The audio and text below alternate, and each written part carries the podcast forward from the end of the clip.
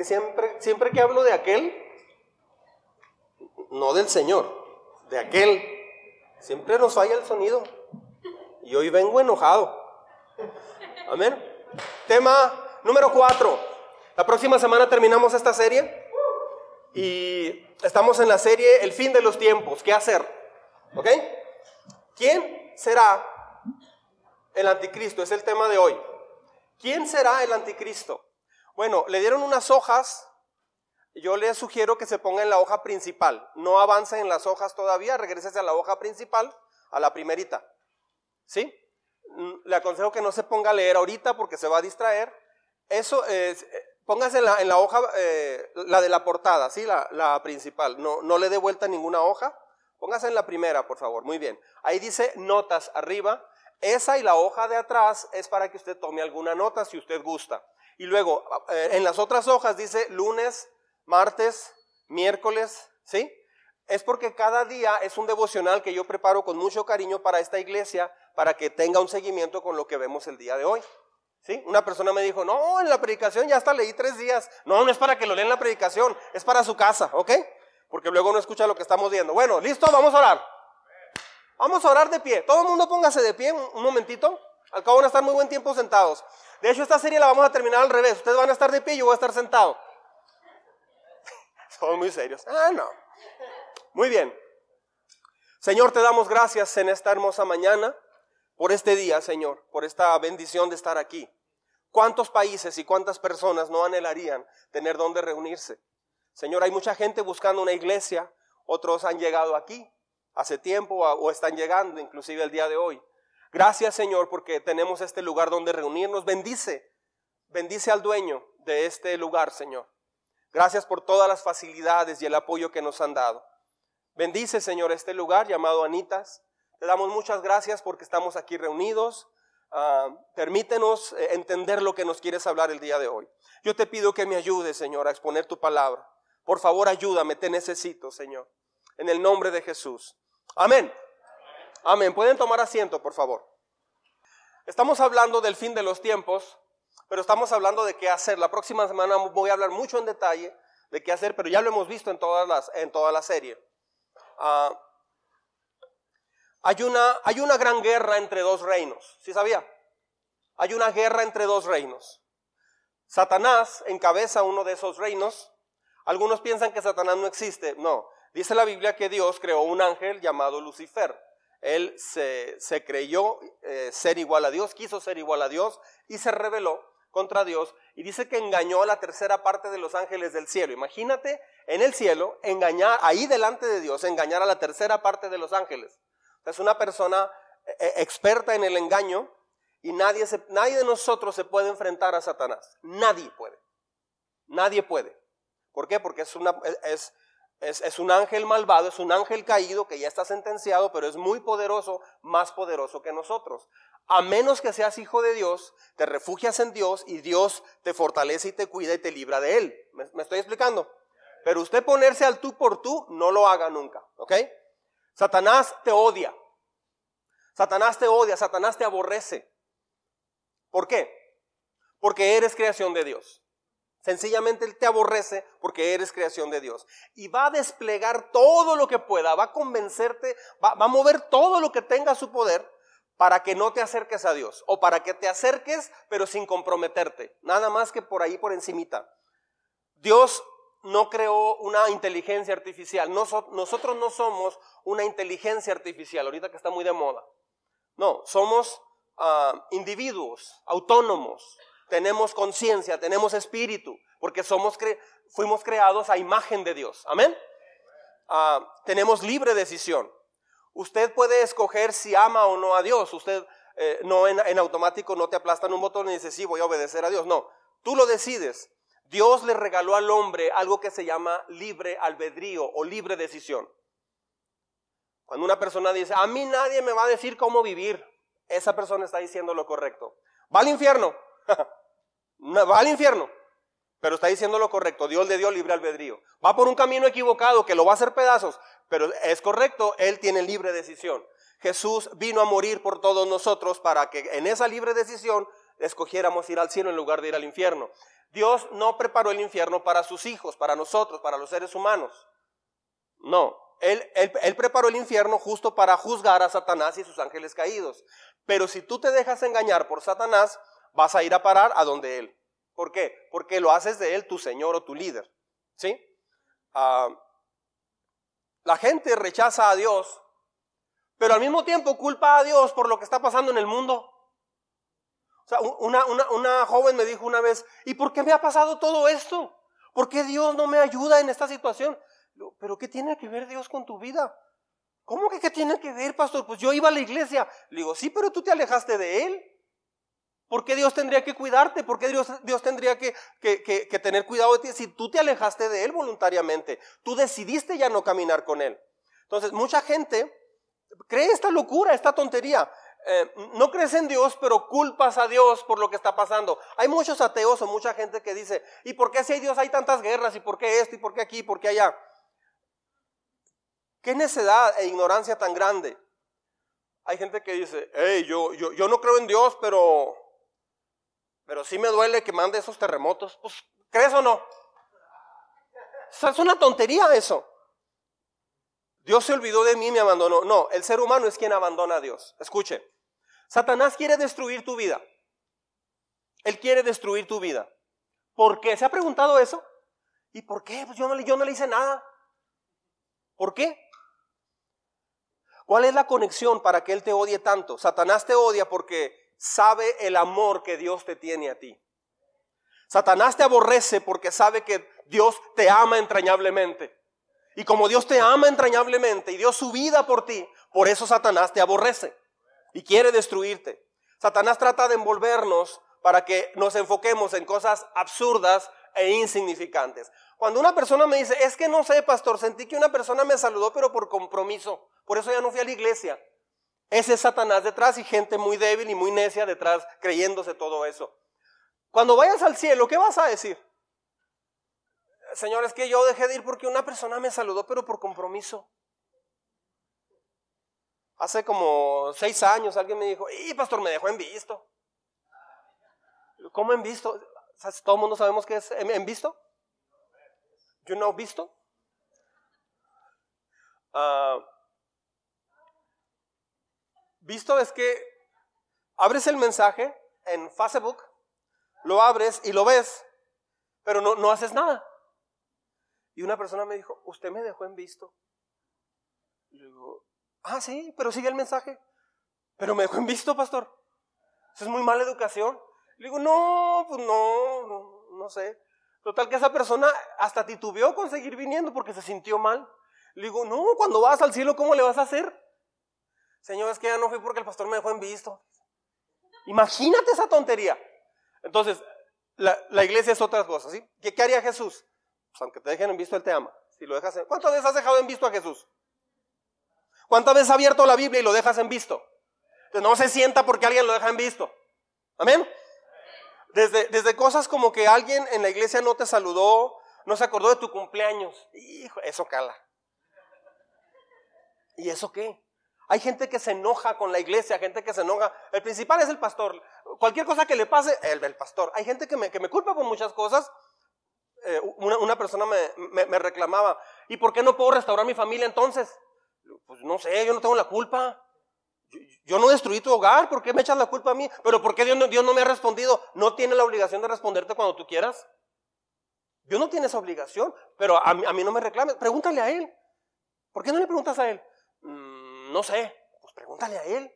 Entonces, yo solo explico y soy un mensajero. Yo no soy el representante de Dios en la tierra, ¿sí sabía? Yo soy una persona como usted, común, pero yo, uh, Dios me escogió para ser pastor de esta iglesia y, Dios, uh, y, mi trabajo es anunciarle lo que Dios quiere para usted en, la vida. Entonces, uh, hay cosas que alguien, hay, hay cosas que gente no las entiende y culpa entonces a Dios. La gente se siente porque alguna actitud de otras personas de la iglesia. Mire, el diablo siembra confusión ah, siempre en los seres humanos. Dice la Biblia que en el libro de Isaías y Apocalipsis, perdón, Isaías y Ezequiel, dice que cuando ya culmine todo en los últimos días, dice que los seres humanos van a ver al diablo atado, enjuiciado y todo eso, y le van a decir, entonces tú eras el que nos ponía en contra.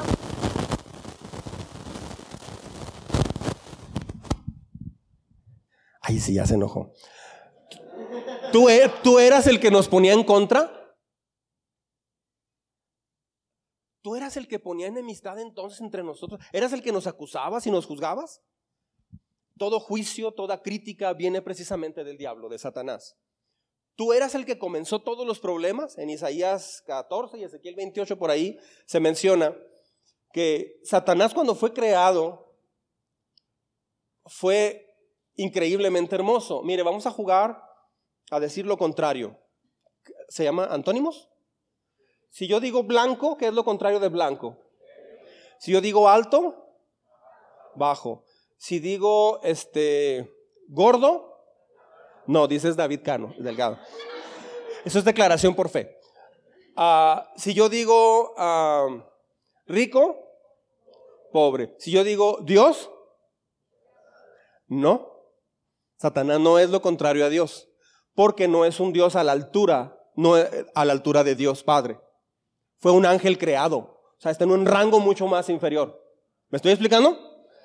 Ah, dice que era una de las criaturas, era la criatura más hermosa creada por Dios.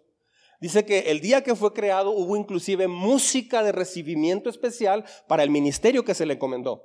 Ah, por eso te encuentras hoy mucha música, se le llama el Dios de la música. Hay mucha música que la usa él para torcer, para envolver, y para muchas cosas malas en la gente. No es curioso que mucha música es una trampa para muchos. Los llena de información, te, desinforma, te entrena en un mundo sin propósitos, etc. Bueno, la Biblia dice que el anticristo, escuche bien, el anticristo va a ser poseído totalmente, va a ser dirigido por, este, por, esta persona, por el diablo. Imagínense qué será en la tierra.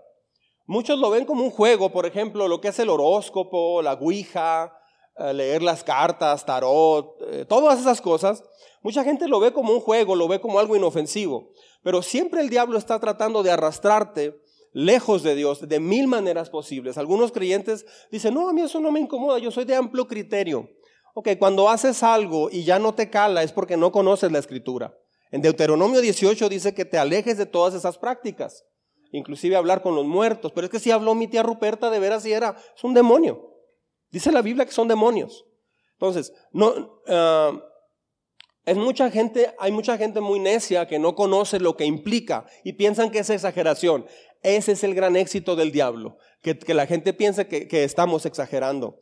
Satanás no te dice que creas en él. ¿Sí estamos? Satanás te dice que sigas tus instintos. Satanás te dice que creas en ti. Eso es lo que te dice Satanás. Dice que tú eres lo más confiable que tienes. Entonces por ahí llega, ¿sí? Ahora, ¿quién será el anticristo y qué hará? Vamos, el día de hoy, como traigo mucha lectura y, traigo una versión diferente, lo vamos a ver acá al frente todo, ¿sí? Sígame con su vista. Daniel capítulo 11, versículo 36 al 45. Para usted que está en cualquier parte del mundo, sígame, por favor, con mucho cuidado. Daniel 11, 36, 45. El rey hará lo que mejor le parezca. Aquí, aquí está hablando del anticristo. Se exaltará a sí mismo. Se creerá superior a todos los dioses. ¿Estoy bien? Y dirá cosas del Dios de dioses que nadie antes se atrevió a decir. Su éxito durará mientras la ira de Dios no llegue a su colmo, aunque lo que, aunque lo que ha de suceder, sucederá. Este rey no tomará en cuenta a los dioses de sus antepasados, ni al Dios que adoran las mujeres, ni a ningún otro Dios, sino que se exaltará a sí mismo por encima de todos ellos. O sea, va a llegar a un punto increíble. Se exaltará por encima de todo y se proclamará Dios, blasfemará contra Dios. Ahora, vamos a leer bastante. Daniel 9. ¿Sí? ¿Recuerda la, serie que vimos de, Daniel? De... Uh, Inquebrantables. Esa serie solamente vimos hasta ciertos capítulos, ya no vimos toda la más grande contribución del profeta Daniel, que es esto que estamos viendo acá. Dios seleccionó a Daniel por su fidelidad y por muchas cosas para revelarle cómo va a ser todo el fin de los tiempos, con lujo de detalles. Sígame con cuidado. ¿Quiere ver cómo va a ser el fin del mundo? Aquí se lo voy a explicar en detalle. Así de claro la Biblia. Está hablando Daniel, dice, yo seguí orando y confesando mi pecado y el pecado de mi pueblo, rogándole al Señor mi Dios por Jerusalén, su monte santo. Ahora, cuando esto pasó, todo el mundo conmigo, cuando esto pasó, había sido conquistada Jerusalén y había sido destruido el templo y la muralla de Jerusalén. ¿Estamos? Daniel estaba cautivo en Babilonia y luego en Persia. ¿Sí me está siguiendo? Muy bien. Mientras oraba, Gabriel, o sea, el ángel Gabriel, a quien había visto en la visión anterior, se me acercó con rapidez a la hora del sacrificio vespertino y me explicó, Daniel, he venido aquí para darte percepción y entendimiento. Ya no le avanza acá, ¿verdad? ¿Ustedes le avanzaron, chicos? Qué bonito, ¿verdad? Ok. Él me explicó, Daniel, he venido hasta aquí, discúlpeme, para darte percepción y entendimiento. En cuanto comenzaste a orar, se dio una orden y ahora estoy aquí para decírtela porque eres, ah, esto, esto me, siempre me, me hace llorar, porque eres muy precioso para Dios. ¿A quién le gustaría que te dijera eso un ángel? Es que tú eres muy preciosa para Dios, tú eres precioso para Dios. Dice, presta mucha atención para que puedas entender el significado de la visión. Aquí va. Un periodo de 70 conjuntos de 7. ¿7 por 7? ¿Sí? Son 490 años. O sea, siete conjuntos de siete. ¿Sí? En otra versión dice 70 eh, semanas. En lugar de semana lo menciona conjuntos de siete días, ¿ok? De siete. Nada más dice hasta ahí. Un periodo de 70 conjuntos de siete. O sea, los matemáticos, 70 conjuntos de siete te da 490. Ahorita vamos a ver qué es. Dice, se ha decretado para tu pueblo y tu ciudad santa para poner fin a su rebelión, para terminar con el pecado, o sea, aquí está hablando ya del fin del mundo, para obtener perdón por su culpa, para traer justicia eterna, para confirmar la visión profética y para ungir el lugar santísimo. ¡Wow! Le voy a explicar cómo se va a desencadenar todo. Estamos hablando de una fecha aproximadamente el 440 por allí, antes de Cristo más o menos, ¿sí? Ahí, ahí pasó todo eso. Ya había sido destruido el primer templo. ¿Está conmigo? Muy bien. Es clase de historia también, ¿eh? Ahora escucha y entiende. Pasarán siete conjuntos de siete más 62 conjuntos de siete. Sé que suena confuso, pero es uh, siete, por siete son 49, son 49 años. ¿Sí estamos? Y luego, ah, ahorita lo vamos a ver en una gráfica y luego 62 conjuntos de siete desde el momento en que se dé la orden para reconstruir Jerusalén. Conmigo todo el mundo. No se asuste si se está confundiendo, ahorita le voy a explicar dos, tres veces. Ah, está por darse la orden para reconstruir el templo. Dice, en cuanto se dé la orden para reconstruir el templo, a partir de allí van a correr estas, ah, son siete semanas más 62 semanas. ¿Sí? Conjuntos, tradúzcalo a semanas. ¿Sí estamos? O sea, son siete semanas más 62 semanas. ¿Cuánto nos da? ¿62 más 7? Son 69 semanas. Eh, pero ahorita leímos anteriormente que son 70 semanas. ¿Qué pasó con la otra? Ahorita le voy a explicar. ¿Está conmigo? Muy bien. Al final, al final va a haber un examen, ¿eh? Preguntas abiertas. Después de este periodo de 62 conjuntos de 7, o sea, 62 semanas, matarán al ungido. ¿Quién es el ungido? Jesucristo. Amén. sin que parezca haber logrado nada, y surgirá un gobernante, aquí está este gobernante, cuyos ejércitos destruirán la ciudad y el templo. ¿Sí? Dice, el fin llegará con una inundación, guerra y la miseria que acarrea. Está decretada desde este momento hasta el fin. O sea, esto va a pasar. Ya fue decretado por Dios, así va a pasar, punto final. Tiene dos opciones, o duda de esto o cree de esto, o, cree esto. Usted decide. ¿Sí? Yo, solo le presento las pruebas. El gobernante, aquí va, firmará un tratado con el pueblo, aquí habla del pueblo de Israel, obviamente, por un periodo, aquí va, de un conjunto de cuánto? O sea, es la semana que nos faltaba. ¿Sí? Por eso se le llama la semana 70, porque llevábamos 69. ¿Sí estamos? Esta es la otra semana, o sea, por siete años. ¿Sí? Va a firmar qué? Un tratado con el pueblo por un periodo de un conjunto de siete o de una semana. Ah, pero al cumplirse la mitad de ese tiempo, ¿cuál es la mitad de siete años? Tres años y medio. Ok. Ah, pondrá fin a los sacrificios y a las ofrendas. Es decir, este hombre va a reconstruir el templo de Jerusalén, porque ahorita no hay templo en Jerusalén. ¿Sí? Ah, porque aquí está hablando ya del fin de los tiempos de nuestra época, por ejemplo. No hay muro, en, no hay eh, templo en Jerusalén, hay que reconstruirlo. Ese se puede reconstruir. Puede ser el rapto de la iglesia y se, se construye inmediatamente. Eso puede ser rápido. Pero dice que van a empezar entonces los judíos a, volver a ofrecer sus sacrificios y ofrendas a Dios.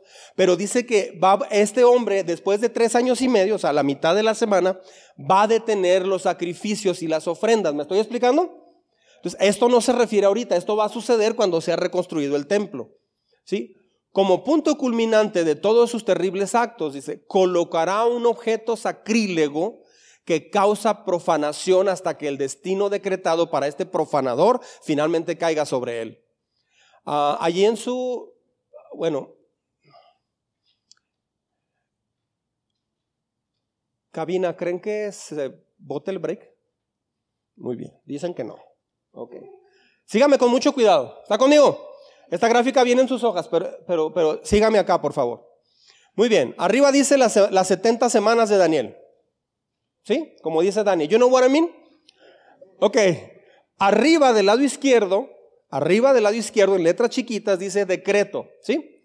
Daniel 9:25, parte A del versículo. ¿Sí estamos? Es lo que acabamos de leer. Y luego, del lado izquierdo, si se fija, hay un recuadro azul que dice siete semanas. O sea, ¿cuántos años? 49 años. Allí es donde estuvo el primer qué? ¿Sí está conmigo? El primer templo. Muy bien. Abajo, más o menos, en esa línea, estamos aproximadamente en qué año? 444 antes de Cristo. Ok. Y luego, la reconstrucción, ahí a su derecha de 444 dice 396 antes de Cristo. ¿Qué pasó ahí? Allí se inició, se dio el decreto para la reconstrucción del, del segundo templo en Jerusalén. ¿Está conmigo? ¿Ha leído el libro de Nehemías? ¿De Esdras? Ellos regresaron a reconstruir el templo. Nehemías es un libro que trata de justo esta reconstrucción del templo, del segundo templo. Ah, entonces, una vez que se reconstruyó el templo, arrancan las otras 62 semanas o 62 conjuntos de siete. ¿Está conmigo? Esas 62 semanas, eh, es, después del segundo templo, equivale a cuánto en años? 434 años. Entonces, esa, esa, e, esas 69 semanas, porque a mero arriba dice Daniel 9 y luego dice 490 años, ¿lo ve? Una flecha azul que abarca todo lo largo. ¿Está conmigo? Dice 490 años en total, pero acá de abajo, del lado izquierdo, tenemos eh, siete semanas que equivalen a cuántos años? 49 años. Y luego 62 semanas enseguidita a la derecha. Dice 434. ¿Cuánto suma? ¿400 qué? 483 años. Quiere decir que esa, esa etapa culminó justo como dice ahorita la Biblia, pero esto fue profetizado 400 eh, años antes de que viniera Jesucristo. Dice que va a venir el, el, ungido, o sea, Jesucristo. Dice, y luego le va a ser quitada la vida. Y parece que no va a lograr muchas cosas. Así dice la Biblia, lo acabamos de leer. O sea, esto se ¿Cómo le demuestras a los seres humanos que eres Dios? Les anuncias lo que va a pasar sin que todavía pase. Es una de las más grandes demostraciones de que Dios es fiel y verdadero, de que la palabra es real.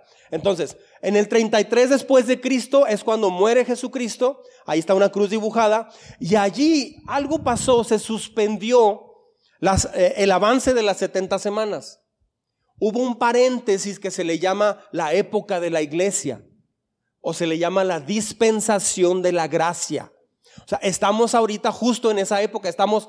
Eh, en ese periodo, eh, por eso dice dos mil años entre, eh, eh, como pregunta, porque no sabe cuánto va a durar. Pero ya llevamos dos mil años desde que pasó eso.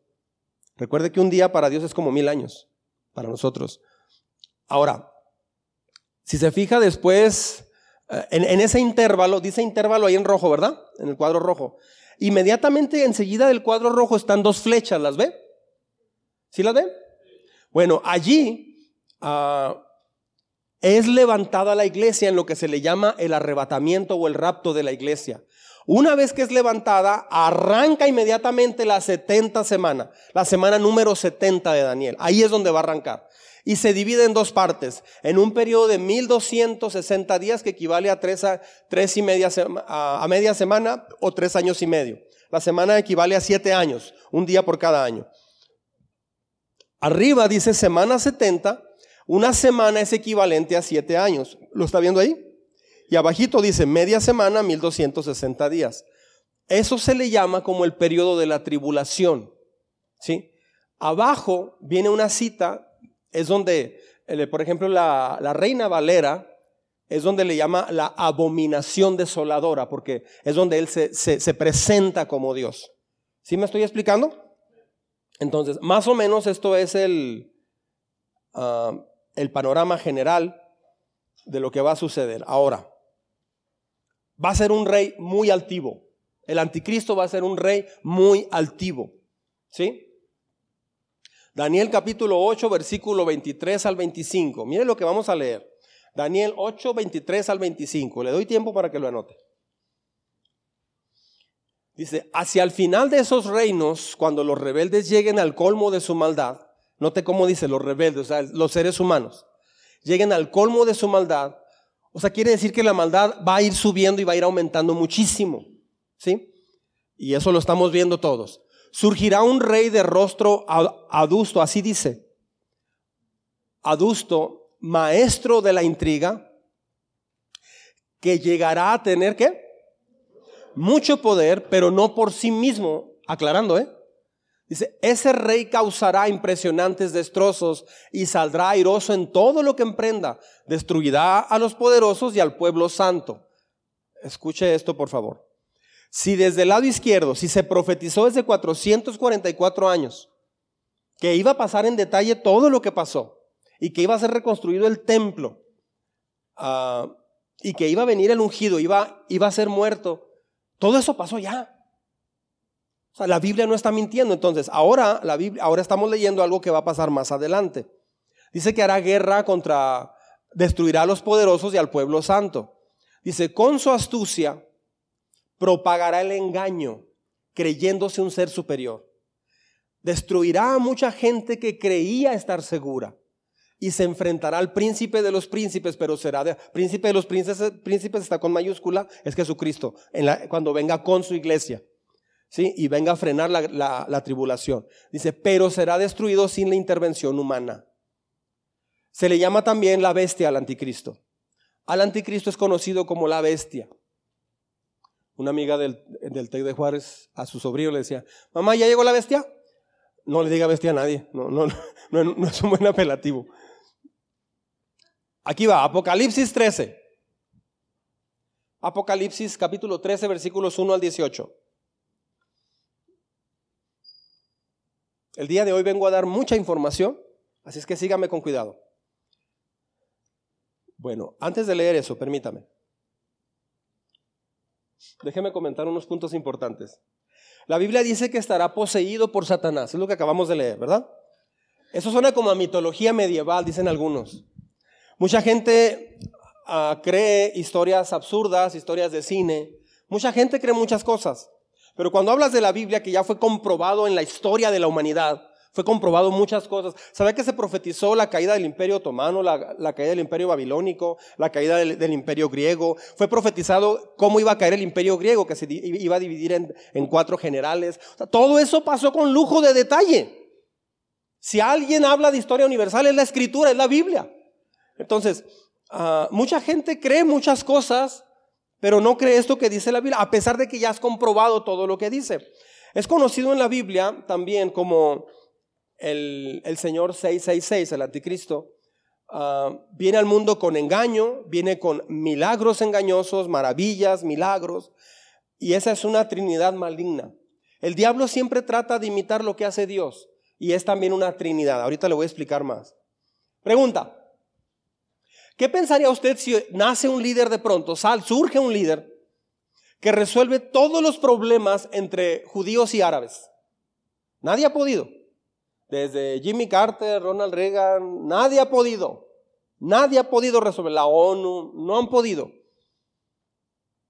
Que resuelve los problemas de inmigración, de hambre. Un hombre que resolverá todos los problemas del mundo. ¿Cómo cree que lo va a ver la gente? Si algo quiere la gente ahorita es un buen líder, porque escasean los buenos líderes. Claro que la gente se va a volcar hacia él. Será una persona increíblemente poderosa y magnética. Un hombre poseído por Satanás. Jesús viene por su pueblo en cualquier momento. Eso puede pasar en cualquier momento. Amén. Pero una vez que esto suceda, va a aparecer inmediatamente uh, este personaje, el anticristo, conocido como la bestia. Mire Apocalipsis 13, 1 al 18 lo que dice. Aquí va. Entonces vi que del mar subía una bestia, la cual tenía diez cuernos y siete cabezas. Este es el anticristo. En cada cuerno tenía una diadema y en cada cabeza un nombre blasfemo contra Dios. Otra vez. La bestia parecía un leopardo, pero tenía patas como de oso y fauces como de león. El dragón, o sea, el diablo, en, la Biblia el dragón se le conoce como el diablo, al diablo como dragón, le confirió a la bestia, ¿qué? su poder, su trono y gran autoridad. Tal como el Padre hizo con Jesús en la tierra, así igual. ¿Sí? Una de las cabezas de la bestia ah, parecía haber sufrido una herida mortal, pero esa herida ya había sido sanada. O sea, este líder parece que va a sufrir algo, bueno, no parece, va a sufrir de una herida mortal, pero va a ser sanada, dice, y el mundo entero fascinado, dice la Biblia, el mundo entero. ¿Por qué? Porque recuerde que aquí, suponiendo que ya estamos, que, ya está la, bueno, no estaríamos aquí, amén. Pero suponiendo que ya está ahí todo el mundo así, amén. Ya no estamos, ya nos fuimos, pastor. Ok, suponiendo que es el rapto, después del rapto, ah, inicia este periodo, esta semana 70 de Daniel, aparece este personaje y mucha gente que dudó de Dios, mucha gente que no creyó en Dios, se van a quedar aquí. Entonces, el mundo entero fascinado irá tras la bestia. Ahora, mucha gente que sí fue a una iglesia, pero solo por información, pero nunca realmente se metió con Dios a practicar lo que sabía, solamente iban a la iglesia y ya, no se metían con Dios. Esas personas no, no se van a ir al cielo, dice la Biblia que no. ¿Sí? Esas personas ah, van a tener una segunda oportunidad acá, pero va a estar increíblemente complicado. De hecho, no es recomendable porque tienes que dar tu vida por Dios. Si batallas para venir el domingo, batallas para llegar temprano, imagínese. Si te molestas porque te dicen aleluyo, cristino, hermanito, este, fanático, retrógrada, o sea, te dicen de cada cosa y la gente se ofende. Uh, imagínese, eh, y luego el Espíritu Santo está aquí. Una vez que eso suceda, va a ser quitado el Espíritu Santo de aquí. Entonces, va a ser muy complicado. Ahí lo vas a hacer sin el Espíritu Santo. Es prácticamente imposible. ¿Sí? Ah, pero esta herida ya había sido sanada, el mundo entero fascinado, ¿qué dice? Iba tras la bestia. De hecho, eso pasa actualmente.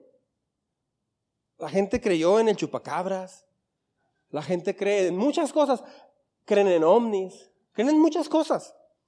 ¿Sí? Dice, y adoraba al dragón, fíjese lo que hacía la, la bestia, adoraba al dragón porque había dado su autoridad a la, bestia. Así como Jesús adoraba al Padre, también el anticristo va a adorar al dragón, o sea, al diablo. ¿Se da cuenta que el diablo siempre ha tratado de imitar a Dios? También adoraban a la bestia y decían, ¿quién como la bestia? ¿Quién puede combatirla? A la bestia se le permitió hablar con arrogancia. Note que dice se le permitió. ¿Por qué se le permite? Porque en ese periodo de dos mil años donde Jesús tiene las puertas abiertas para que vengas a Dios, mucha gente no le interesa nada de Dios. Perfecto, está bien, es su decisión. Pero esas personas ah, les va a tocar, eh, si les toca todo este evento, les va a tocar quedarse en la tierra que en ese periodo eh, va a ser juzgada por Dios. ¿Por qué? Porque Él también es juez soberano. Ahora, qué increíble que Dios viene personalmente, da su vida por nosotros y pasan dos mil años esperando a que la gente se vuelva. ¿Cuántas personas te han dicho que Cristo te ama y que, que, lo busques? Y ¿Cuántas veces ha pasado eso? Muchas veces. Juárez es una ciudad que se le ha predicado montones de veces, miles de veces. pero la gente no le interesa nada con Dios. Entonces, Dios tiene todo el derecho de juzgar a la tierra. ¿Por qué? Porque la tierra hizo a un lado a Dios y abrazó al diablo, ah, sin darse cuenta. Y se le confirió autoridad para actuar durante 42 meses, es decir, tres años y medio. Se fija que ahora estamos en Apocalipsis, lo mismo que en Daniel ahorita, pero en el Antiguo Testamento, y corrobora perfectamente lo que dice Apocalipsis con Daniel. ¿Me está siguiendo? Abrió la boca para blasfemar contra Dios, para maldecir su nombre y, su morada y a los que viven en el cielo. Nosotros ya vamos a estar allá con papá. Amén. Dijo un puertorriqueño. También se le permitió hacer la guerra a los santos y vencerlos. Y se le dio autoridad sobre toda raza, pueblo, lengua y nación. A la bestia lo adorarán todos, escúcheme con cuidado, lo adorarán todos los habitantes de la tierra Aquí va. Aquellos cuyos nombres no han sido escritos en el libro de la vida, el libro del Cordero que fue sacrificado desde la creación del mundo. ¿Se da cuenta? O sea, son personas que no quisieron nada con Dios. Supieron de Dios, ah, cantaron tal vez alabanzas, leyeron la Biblia, fueron muchos domingos a la iglesia, pero solo fueron eh, oidores. Nunca llegaron al punto de realmente entregarse a Dios. Eh, sus actos siempre niegan eso. Mucha gente puede discutir y hablar mucho de Dios, pero tarde o temprano los actos de esa persona, una persona que odia, que no perdona, que tiene coraje, que juzga, esa persona no es hijo de Dios, no es hijo de Dios. El carácter dice todo. Dice verso 9, el que tenga oídos, que oiga. El que deba ser llevado cautivo a la cautividad irá. El que deba morir a espada, a filo de espada morirá. En esto consiste en la perseverancia y la fidelidad de los santos. Después vi que, de la tierra subía otra bestia. Aquí viene otra bestia. Tenía dos cuernos como de cordero, pero hablaba como dragón. Escúcheme con cuidado acá. Ahorita seguimos leyendo. Mucha atención. O sea, tiene otra vez eh, el, el diablo imitando. Tiene, esta bestia tiene cuernos como de cordero como tipo el cordero inmolado, tipo, no sé, pero habla como dragón, o sea, habla como el diablo. ¿Me está explicando? Me estoy explicando. Dice, ejercía toda la autoridad de la primera bestia en presencia de ella, o sea, ya están juntos. Y, y, hacía que la tierra y sus habitantes adoraran a la primera bestia. ¿Cuál era la primera bestia? El anticristo. ¿Quién es esta bestia? Esta bestia es el falso profeta. ¿Sí? Hay, en, ese tiempo va a haber una falsa religión. Ah, dice en, Génesis, eh, si usted leyó esta semana, hizo el devocional, leímos eh, Génesis. Apocalipsis. Es que volteé la Biblia y la, abrí del otro lado. Este, en Apocalipsis se habla de que ah, es una religión que está asentada sobre muchas aguas. Muchas aguas se refiere a mucha gente. La misma Biblia lo explica no es interpretación, ahí mismo lo dice. Ah, y menciona que ah, vendían muchos ídolos y hacían muchas cosas, ahí explica en detalle. Ah, bueno, ahorita se está promoviendo mucho el ecumenismo. El ecumenismo es la unidad de todas las religiones. Eso es totalmente antibíblico. ¿Cómo puedes sentarte a adorar con alguien que está adorando un, pedazo de piedra que, que le dicen Buda o no sé? O sea, ¿cómo puedes hacer eso? ¿Cómo? Isaías 44 dice, el hombre corta un árbol, hace, guarda leña para, para calentarse con, con fuego, hace un mueble, hace una silla, luego construye su casa con la madera de ese árbol y con lo que le queda hace un ídolo y lo cuelga y se arrodilla y le dice a ese ídolo, tú eres mi Dios. Dice, qué fatuidad, o sea, que algo, es algo tan necio. Dice, así son los que se arrodillan y siguen a los ídolos. Ah, los ídolos tienen ojos y no ven, manos y no, y no palpan, etc. Entonces, después vi que de la tierra subió otra bestia, tenía dos cuernos como de cordero, pero hablaba como dragón. Ejercía toda la autoridad de la primera bestia en presencia de ella y hacía que la tierra y sus habitantes adoraran a la primera bestia, cuya herida mortal había sido sanada. También hacía grandes señales milagrosas Incluso la de hacer caer fuego del cielo a la tierra. O sea, con eso sí crees. Con eso sí va a creer mucha gente. Se va a proclamar Dios mismo y el falso profeta ah, en esta gran religión, dicen algunos que ya está esa gran religión, no se sabe, no se sabe, pero es una religión mundial, ¿sí? y a la vista de todos va a hacer caer fuego. Dice, con estas señales que se le permitió hacer en presencia de la primera bestia, engañó, aquí dice, a los habitantes de la tierra, les ordenó que hicieran una imagen en honor de la bestia, o sea, del anticristo. El falso profeta ordena a, la gente de la tierra, hagan una imagen en honor del anticristo. Dice que después de ser herido a espada revivió.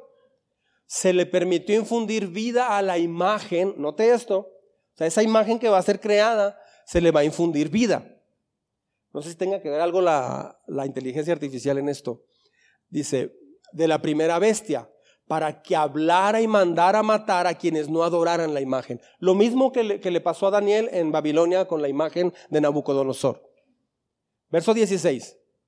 O sea, va a matar a quienes no adoren esa imagen. Entonces, ¿crees en Dios? ¿Crees en Jesucristo o crees en, la, fulano de tal? No, yo no voy a adorar esa imagen. Ah, bueno, mátenlo. Entonces, te va a costar la vida. Sí. Además logró que a todos, grandes y pequeños, escuche bien, ricos y pobres, libres y esclavos, cuando dice todo esto se refiere a todo mundo, se les pusiera una marca en la mano derecha o en la frente, de modo que nadie pudiera comprar ni vender a menos que llevara la marca que es el nombre de la bestia o el número de ese nombre. En esto consiste la sabiduría. El que tenga entendimiento calcule el número de la bestia, pues eh, es número de un ser humano, 666. Entonces, será un diplomático. Ahorita voy a explicar más de esto. La primera bestia que es el anticristo representa el sistema político mundial, porque es lo que va a parecer a ser el anticristo. Va a ejercer su poder sobre toda la tierra, todas las tribus, eh, países, todo. Ahora, el, número 7, el número 7 mm, ah, te habla de la perfección de Dios. Es algo que está perfecto y completo. El número 6 es algo que está incompleto. ¿Sí? Entonces, lo, lo que quiere decir el 666 deja bien claro que es un sistema político que va a fracasar totalmente. Ningún gobierno ha conseguido ninguna verdadera paz, solamente Dios lo va a hacer, a eso se refiere. La marca de la bestia no es una señal que se lleve necesariamente en la piel como un tatuaje. 666, yo adoro a la bestia. No, no, no, no, van a llegar a, tu carro y te van a decir, ¿le ponemos una, calcomanía de yo adoro a la bestia? Ándele. No van a hacer eso. Más bien, es una forma simbólica de identificar a aquellos que no aceptan someterse por completo a este sistema político en el mundo, que te convierte en enemigo de este sistema. Si ahorita la gente nos odia, yo no sé por qué, pero la gente no quiere a los cristianos. De veras, somos muy incómodos para mucha gente. ¿Por qué? Jesús dijo bien claro, a mí me aborrecen porque hablo la verdad y hablo luz. Qué incómodo para una persona que tú digas, no, gracias, es que yo, eh, múlteme, múlteme, es que fue infracción mía, este, no, yo pago la multa. Gracias. Aquí nos arreglamos. No, no, gracias. Porque no, es que soy cristiano. Eso le cala a la gente. Uno, uno, que otro te va a decir, este, ah, lo felicito. No, les va, a molestar. ¿Qué cree vecina? Fíjese que doña Lola, quién sabe, que, ay, sabe que es que yo no me gusta andar en chismes y eso aquí y allá y bla, bla, bla. ¿Por qué? ¿O qué? Pues si antes platicábamos de gusto, ¿qué le pasó? Es que empecé a ir a la iglesia, mire, entendí, bla, a esa persona se va a incomodar. Pues que dice que la vecina ya es muy santurrona. A la gente le molesta que busques a Dios. Le molesta. Este, ¿una cerveza? No, gracias. Ah, muy santo o qué? ¿Por qué les molesta? Lo que no entiendo, se me hace algo tan tonto, pero entiendo por qué. Porque detrás está el diablo, detrás está todo el sistema que la gente le incomoda mucho lo de Dios. Algo, algo le va a pasar al anticristo, pero va a ser sanado de una herida mortal. Satanás también hace milagros, ¿sabía eso? Moisés, ¿recuerda cuando Moisés llegó con Faraón? Le dijo Dios, tira tu vara y, la, vara se hizo una serpiente. Y Faraón sin problema le habla a Pepe y Juan, que eran de los, que eran de los hechiceros de ahí. Hicieron lo mismo, tiraron sus varas y también se hicieron serpientes. Más que la de Moisés se comió a las otras dos. Y hasta repitió. Satanás se disfraza de ángel de luz también. No es poderoso como Dios, claro que no, pero también tiene poder. Fuiste creado para servir y vivir para Dios. Puedes tener un propósito en la vida personal tuyo puedes tener el propósito que Dios tiene para ti. Amén. La Trinidad falsa es el falso profeta, el anticristo y Satanás. Va a tener limitantes, pero va a hacer milagros. Satanás es real. Sí, sí lo es. Es extremadamente real. Cuando la gente muere en cultos satánicos, por sacrificio, sobredosis o lo que sea, eso es real.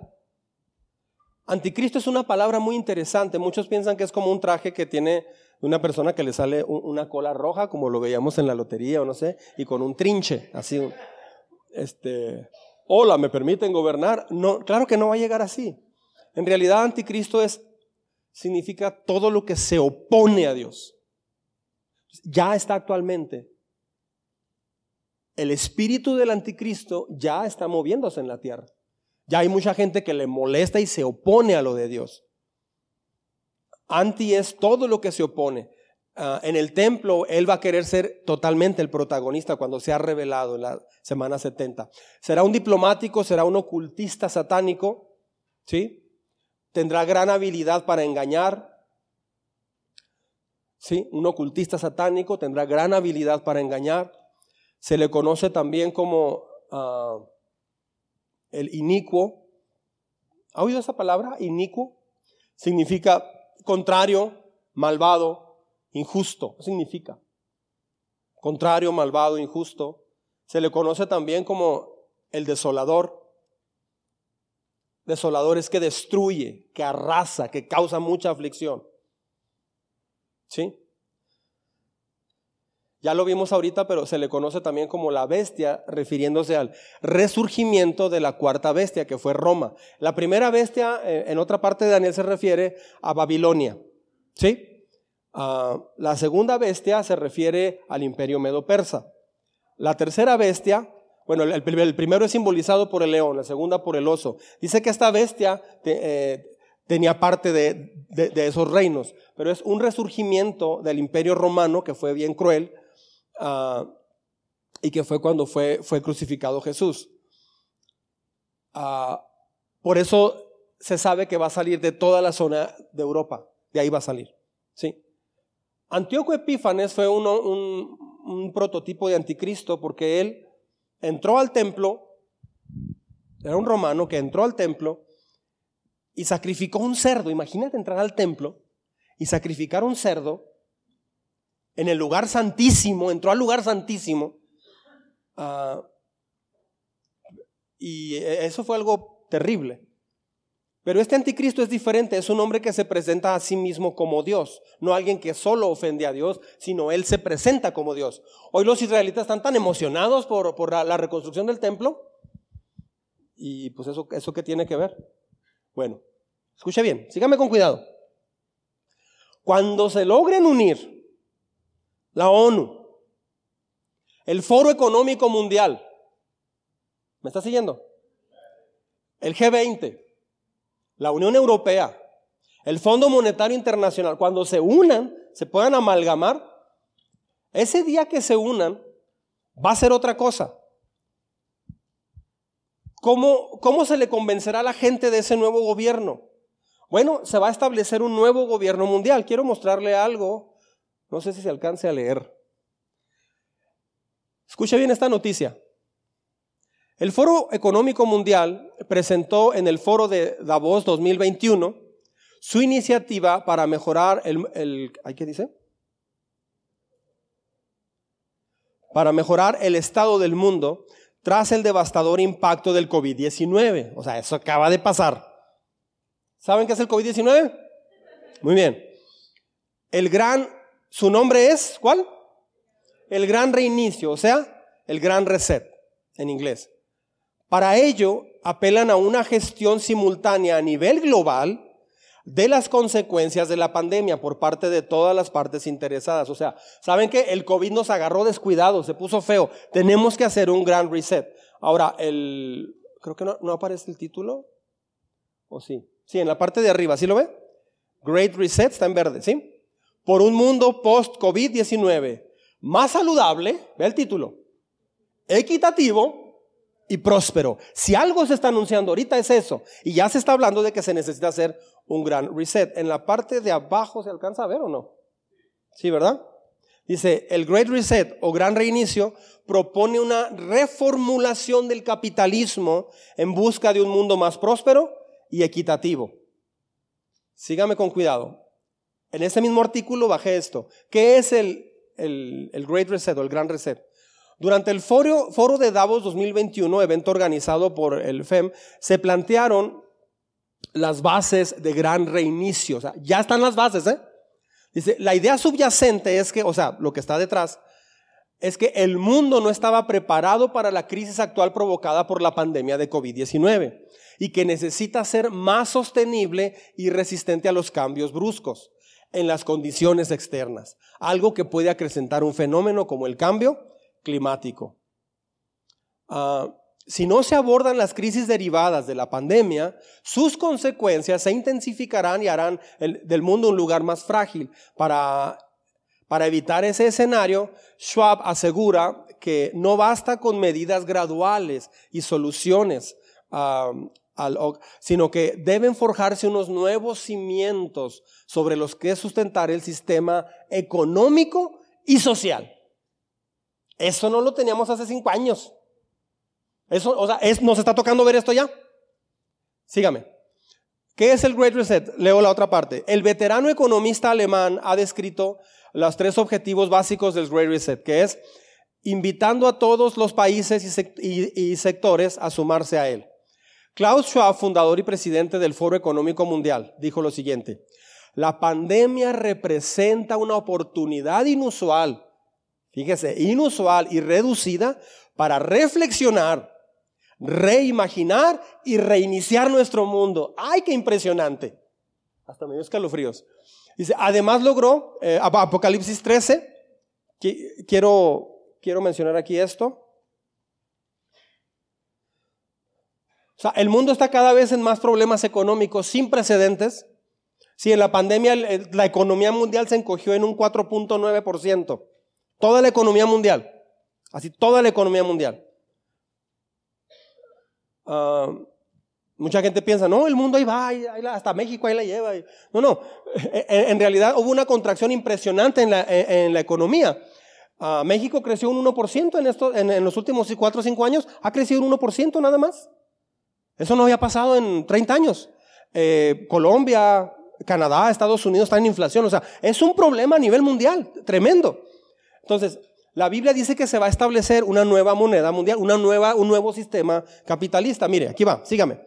¿Está conmigo? Tienen cara de asustados. En el devocional de esta semana, ¿sí? En el devocional de esta semana hay una sección que dura tres días completos o cuatro días, donde hice una predicación para cada día para ustedes. Y bueno, un tema, y dice, ¿por qué no debo de temer a los últimos tiempos? Así que péguese a eso, amén. Además logró que todos, grandes y pequeños, ricos y pobres, libres y esclavos, se les pusiera una marca en la mano derecha o en la frente, de modo que nadie pudiera comprar ni vender nada menos que llevar a la marca, que es el nombre de la bestia o el número de su nombre. Escuche bien, esto se dijo hace dos mil años. No había manera de poner una marca como ahora se puede hacer. Dice que tendrá grandes ideas. Mucha atención. Sígame todo el mundo, por favor, acá. ¿Cómo acabas con el fentanilo? ¿Cómo si en un, frasquito así puedes pasar a Estados Unidos o a cualquier parte de con un frasquito así chiquito de fentanilo? Puedes hacer una tonelada de fentanilo. Eso ya voló todas las autoridades, leyes, normas y todo. ¿Cómo lo van a frenar? ¿Cómo? Puedes, en un frasquito chiquito puedes hacer miles y miles de pastillas de fentanilo. Esa es una droga ya eh, a otro nivel. Eh, Kensington, en Filadelfia, es conocida esa ciudad como una zona eh, como de los zombies, porque la gente está toda drogada. Búsquenlo en YouTube, ahí está, que son presas del fentanilo. ¿Cómo tratas, cómo, cómo arreglas la prostitución en el mundo? ¿Cómo quitas la corrupción? ¿Cómo quitas la corrupción? El narcotráfico en todas sus escalas. ¿Cómo lo quitas? El robo financiero, la clonación de tarjetas de crédito. ¿Cómo lo arreglas todo eso? Fraudes bancarios, robo de vehículos. ¿Cómo quitas todo eso? Ahí va. Bueno, se dice que en el mundo hay más de 40 millones de esclavos sexuales, entre hombres y mujeres, niños. Cárteles que arreglan y trafican todo eso. ¿Le gustaría acabar a usted con todo eso? ¿Cómo lo haces? Muy sencillo. ¿Cómo pagas una droga? Pues con dinero, ¿no? ¿Cómo pagas por servicios de prostitución? ¿Cómo haces corrupción? Pues con dinero. Por abajo del agua y mandas el sobre con dinero o te entregan el sobre con dinero. En el momento en que pagas, imagínate que se establece una moneda digital mundial, única, donde tú tienes un código en tu mano o, y, que tiene que, que o en la frente que tiene que ir de acuerdo con, con, la lectura de tus ojos y tus huellas dactilares. No hay manera de clonar eso. En, mi teléfono yo tengo una aplicación que, que, hicieron mis hijas, que, la bajaron. Se llama 360. En esa aplicación, ¿sabes dónde andas? En tiempo, o sea, en tiempo real te pueden ubicar dónde andas. Entonces, este, estamos ubicados. Me gusta esa, esa, esa aplicación. Todo hombre y toda mujer cristiana debería tenerla. Porque tienes que esconder algo. Es como cuando dicen, honey, pero no hay que vernos el celular, ¿ok? Por favor, qué absurdo. Eso es lo más tonto que pueda haber. No, hay, no debe haber privacidad en los celulares ni en nada. Entonces, imagínate que, que te localizan en tiempo real por ese, por ese chip que tienes o esa marca a nivel satelital. Y saben todo lo que compras, por ejemplo. Este, oye, ¿por qué el tránsito Gutiérrez le aparecieron 500 pesos? Ah, pues no sé, pero se los dio Pancho Macetas. A tal hora, así, así, o sea, sabe todo. Acabas con la corrupción inmediatamente. Inmediatamente. ¿Cómo acabas con el fentanilo? Córtale el dinero a los cárteles. Acabas con toda la drogadicción de un golpe. Solamente estableciendo esto que dice la escritura, pero todavía no se sabía todo lo que iba a pasar. Si todo es digitalizado, y todas las transacciones se saben. Y el sistema de seguridad mundial sabe todo lo que hace de tu dinero. Y China es el gran laboratorio en esto, porque ya van avanzados en esto. ¿Cómo? ¿Qué vas a hacer? Por eso dice la escritura, no tendrán dónde esconderse. Se va a saber todo lo que compres, todo lo que consumas. ¿Por qué? Porque no puedes comprar ni vender sin esa marca. Y teniendo esa marca, no vas a poder hacer otra cosa se va a acabar con la prostitución, se va a acabar con la corrupción, se va a acabar con todo el dinero en efectivo mal usado. Y si usas cualquier cantidad para comprar o pagar algo, ¿sabes qué va a pasar? Te van a encontrar, pero así, inmediatamente. Porque eres localizable 24/7. Todo mundo va a estar fascinado por el orden mundial nuevo establecido. ¿Había pensado en eso? Va a ser un cambio mundial impresionante. Se va a acabar todo eso entonces. Aquí va. China está a punto de eliminar el dinero en efectivo para implantar una moneda global. ¿Se alcanza a leer ahí abajo? A pesar de que fueron los primeros en, inventar el papel moneda, China sería el primer país del mundo en eliminar todo su dinero en efectivo para ser reemplazado por una moneda que podrán poner en peligro la economía de otros países. Mire esto. En efecto, no son criptomonedas, no son las llamadas monedas estables, de hecho son, es la moneda física nacional en un país recién representado en forma digital. Prácticamente han creado todos los componentes básicos, o sea, en China, que permitirán que florezca la moneda digital de un banco central. China ha dicho durante un tiempo que, eh, eh, que espera ser prácticamente una sociedad sin efectivo en el futuro. Por lo que la idea es que los billetes y monedas en efectivo ya no estén disponibles y por lo tanto la gente usará la moneda digital que estará en sus billeteras. Pero luego te pueden robar la billetera. En un futuro, mejor lo incorporas de forma que es biométrica. O sea, ya se, incorpora a tu cuerpo. Dicen que ya hay celulares que están incorporados a tu cuerpo. Suena y o sea, tiemblas así en la cabeza. Habrá un punto esto les dará datos sobre el comportamiento y cómo gastan las personas. ¿Le está leyendo conmigo esto?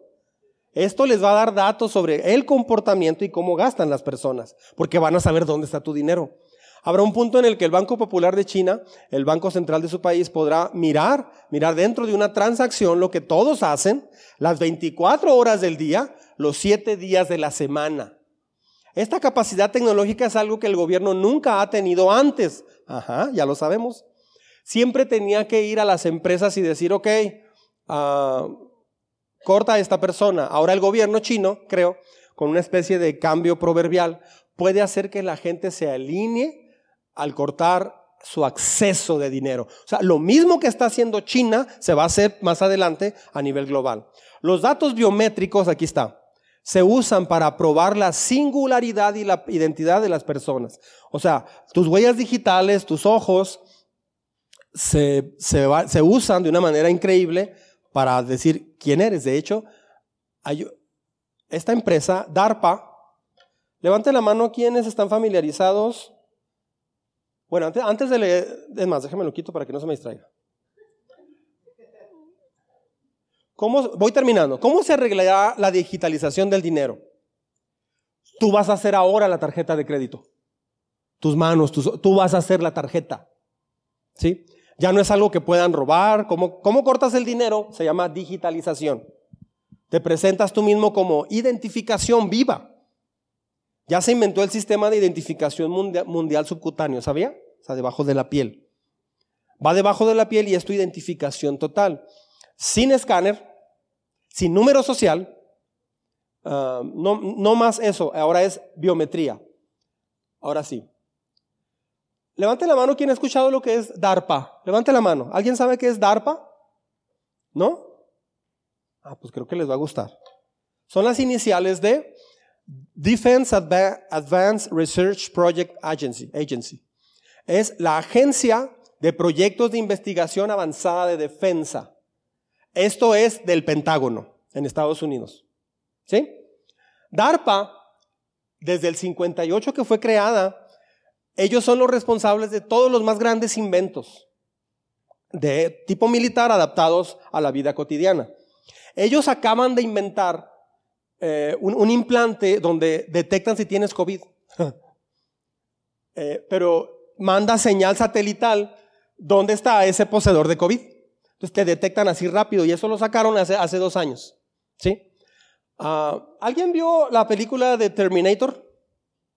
Levante la mano, ¿quién la vio? Ok, los que están ahí en casa, levanten la mano. ok. Recuerda que había una empresa muy avanzada que se llamaba Skynet. En mi muy, Skynet fue la que hizo todo el alboroto por el cual las máquinas tomaron el control y todo eso. DARPA para mí es como una especie de Skynet. DARPA, ahora sí vamos a leer. ¿No siente como que estamos viendo una película de ciencia ficción? Nomás que esto tiene todo el respaldo bíblico e histórico. ah, ah bueno, es que está en inglés, ¿verdad? Bueno, habla que ah, las características del individuo se pueden usar, este, como por, se puede inclusive leer, lo que dice aquí es que si tú, por ejemplo, prendes tu computadora y empiezas a usar la computadora, Pueden inclusive ellos monitorear la forma en cómo tecleas, la fuerza con que le aprietas space eh, o, espaciador, eh, qué tanto usas eh, este backspace o, enter, no sé. En base al tipo de uso que tú le das, pueden inclusive comenzar a detectar, ya están haciendo pruebas de esto, para detectar dónde estás a través de, esos sensores. entonces, a donde quieren llegar ellos es que seas localizable todo el tiempo y que no necesites un, un, password o una clave o lo que sea. Eso ya se está haciendo. ¿Sí? Mateo 24, 15. Dice, así que cuando vean, aquí es para los judíos o, quien se quede aquí en la tierra. Así que cuando vean en el lugar santo, o sea, el templo reconstruido en Jerusalén, el horrible sacrilegio del que habló el profeta Daniel, ¿me está siguiendo? El que lee, que lo entienda. Dice, los que estén en Judea, huyan a las montañas. O sea, los que hayan quedado allí, huyan, salven su vida. ¿Sí? Primera de Tesalonicenses 5.3. Ahora bien, hermanos, ustedes no necesitan que se les escriba acerca de los tiempos y las fechas, porque ya saben que el día del Señor llegará como ladrón en la noche. Amén. Cuando estén diciendo paz y seguridad, vendrá de improviso sobre ellos la destrucción, como le llegan a la mujer encinta los dolores de parto. Aquí está Magali. Ah, va a llegar un momento, o sea, tú, tú puedes ver, ver a una mujer que está esperando bebé. Pues tiene un mes. No, pues apenas. Dos meses, tres meses, cuatro meses, cinco, seis, siete, ocho, ocho, ocho meses, dos semanas. Ya cuando ves a alguien de ocho meses, dos semanas, oye, ¿tú no ibas a internarte ya?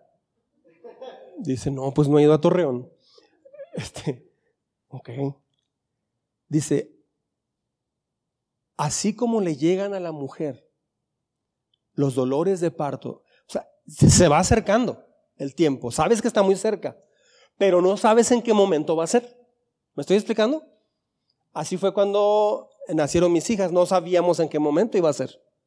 Una nació a las nueve de la mañana y otra nació a las cinco de la mañana. No sabíamos a qué hora iba a pasar. Nadie está así como que, oye, entonces, pues pasado mañana, ¿no? No, no se sabe, no lo puedes controlar. Dice, de ninguna manera, dice el último, podrán escapar. Está hablando de las personas que van a quedarse para esa época. Palabra de Dios. Póngase de pie, por favor. Escuche con mucho cuidado lo que voy a leer. Después, es el mismo apóstol Juan, después vi en el cielo un cielo nuevo y una tierra nueva, porque el primer cielo y la primera tierra habían dejado de existir. Lo mismo que el mar. Vi además la ciudad santa, la nueva Jerusalén que bajaba del cielo procedente de Dios, separada como una novia, hermosamente vestida para su prometido. Oí una potente voz que venía del trono y decía, aquí entre los seres humanos está la morada de Dios. Él acampará en medio de ellos. Hablando de la entrada a la vida eterna. Él les enjugará toda lágrima de los ojos. Ya no habrá muerte, ni llanto, ni lamento, ni dolor, porque las primeras cosas han dejado de existir. El que estaba sentado en el trono dijo, yo hago nuevas todas las cosas. Y añadió, escribe porque estas palabras son verdaderas y dignas de confianza. También me dijo, ya todo está hecho. Yo soy el alfa y la omega, el principio y el fin. El que tenga sed, le daré de beber gratuitamente de la fuente del agua de la vida. El que salga vencedor heredará todo esto, y yo seré su Dios, y él será mi hijo. Pero los cobardes, los incrédulos, los abominables, los asesinos, los que cometen inmoralidades sexuales, los que practican artes mágicas, y, eh, los idólatras y todos los mentirosos recibirán como herencia el lago de fuego y azufre. Esta es la segunda muerte. Se acercó uno de los siete ángeles que tenía las siete copas llenas de las últimas siete plagas. Me habló así, ven y te voy a presentar a la novia, del, la esposa del Cordero. El Cordero es Jesucristo. Me llevó en el espíritu a una montaña grande y elevada y me mostró la ciudad santa, Jerusalén, que bajaba del cielo, procedente de Dios. Resplandecía con la gloria de Dios y su brillo era como la de una piedra preciosa, semejante a una piedra de jaspe transparente. Tenía una muralla grande y alta y doce puertas custodiadas por doce ángeles en los que estaban escritos los nombres de las doce tribus de Israel. Nunca entrará en ella nada impuro, ni los idólatras, ni farsantes la ciudad no necesita ni luna que la alumbren, porque la gloria de Dios la ilumina. El Cordero es su lumbrera. Las naciones caminarán a la luz de la ciudad y los reyes de la tierra le entregarán sus espléndidas riquezas. Luego el ángel me mostró un río de agua vida, de agua de vida, claro como el cristal que salía del trono de Dios y del Cordero, y corría por el centro de la calle principal de la ciudad. A cada lado del río estaba el árbol de la vida que produce doce cosechas al año, una por mes. El ángel me dijo, estas, estas palabras son verdaderas y dignas de confianza. El Señor, el Dios que inspira a los profetas, ha enviado a su ángel para mostrar a sus siervos lo que tiene que suceder sin demora. Miren que vengo pronto. Dichoso el que cumple las palabras del mensaje profético de este libro. Yo soy Juan, soy el que vio y oyó todas estas cosas. Y cuando lo vi y oí, me postré para adorar al ángel que me estaba mostrando todo esto. Pero él me dijo, no, cuidado, yo soy un siervo como tú como tus hermanos los profetas y como todos los que cumplen las palabras de este libro. Adora solo a Dios. También me dijo, no guardes en secreto las palabras del mensaje profético de este libro, porque el tiempo de su cumplimiento está cerca. Deja que el malo siga haciendo el mal y que el vil siga envileciéndose. Deja que el justo siga practicando la justicia y que el santo siga santificándose. Dice el Señor, miren que vengo pronto traigo conmigo mi recompensa y le pagaré a cada uno según lo que haya hecho. Yo soy el alfa y la omega, el primero y el último, el principio y el fin. Dichosos los que lavan sus ropas para tener derecho al árbol de la vida y para tener entrada por las puertas de la ciudad. Yo Jesús he enviado a mi ángel para darles a ustedes testimonio de todas estas cosas que conciernen a la iglesia. Yo soy la raíz y la descendencia de David, la brillante estrella de la mañana. El espíritu y la novia dicen, ven, y el que escucha diga, ven, y el que tenga sed, venga, y el que quiera tome gratuitamente del agua de la vida. A todo el que escucha las palabras de este mensaje profético, de este libro, le advierto esto. Si alguno le añade algo, Dios le añadirá a él las plagas escritas en este libro. Y si alguno quita palabras de este libro, Dios le quitará su parte del árbol de la vida y de la ciudad santa descritas en este libro. El que da testimonio de estas cosas dice, sí, vengo pronto. Amén. Ven Señor Jesús. Que la gracia del Señor sea con todos nosotros. Oremos.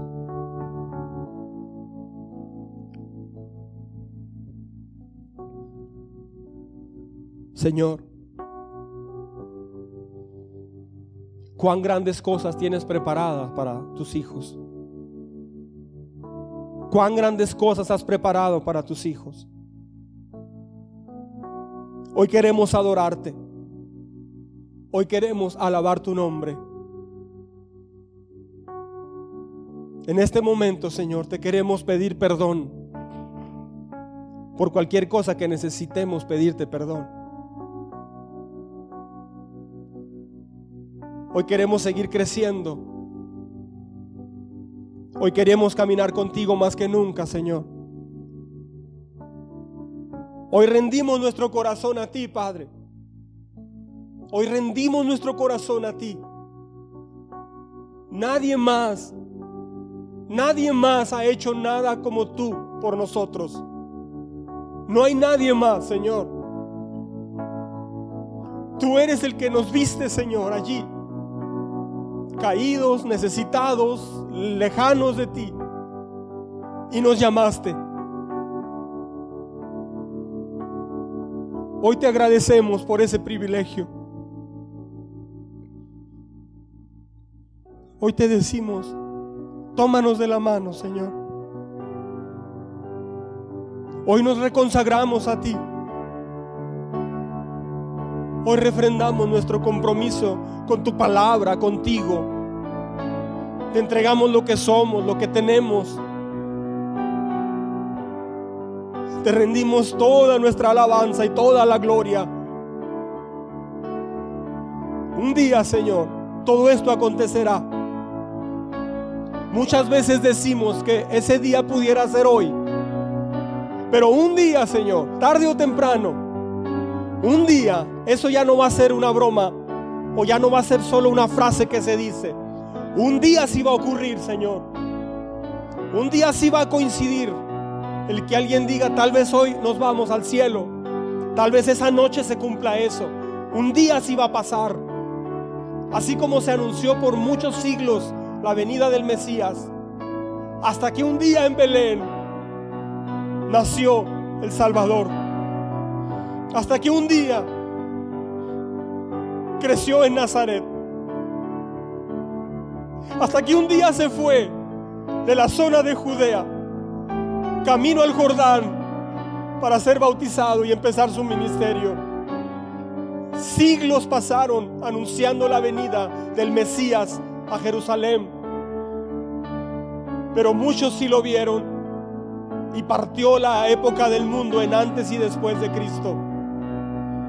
Un día sí se fue él y buscó a doce. Un día subió cargando una cruz, maldecido por nuestros pecados, golpeado y abatido por nosotros mismos. Un día sí estuvo allí soportando el dolor, la burla y la vergüenza por amor a nosotros. Un día se le puso fin al imperio del diablo sobre los seres humanos. Ese día se derrotó a los principados y a las potestades de las tinieblas. Y en tu desfile triunfal, Señor, exhibiste a los principados y potestades. Y con alaridos gritaban, ¿qué tienes contra nosotros, Jesús? Todavía no ha llegado nuestro tiempo. Pero así llegará también el tiempo. Gracias Señor. Porque no sabemos cómo le hiciste para que pudiéramos saber esto, estar en tus caminos, conocerte. Hoy te bendecimos con todo nuestro corazón. Queremos caminar a la luz de estos pasajes bíblicos. No queremos caminar a la luz de otros pasajes que ya conocemos tan sencillos que son del diario vivir, que son bien importantes y son clave para nuestra vida aquí, para santificarnos. Pero también, Señor, debemos de vivir con estas palabras en nuestro corazón. La primera iglesia se saludaba diciendo Maranata, que significa Cristo viene. Ven Señor Jesús cuando sea tu tiempo. Mientras eso llega, te vamos a servir, te vamos a obedecer, te vamos a buscar y vamos a hablar de ti a los que no te conocen. Clamamos por aquellos familiares que no te conocen, que llevan una vida lejos de ti. Ten piedad de ellos, por favor. Ten piedad de ellos.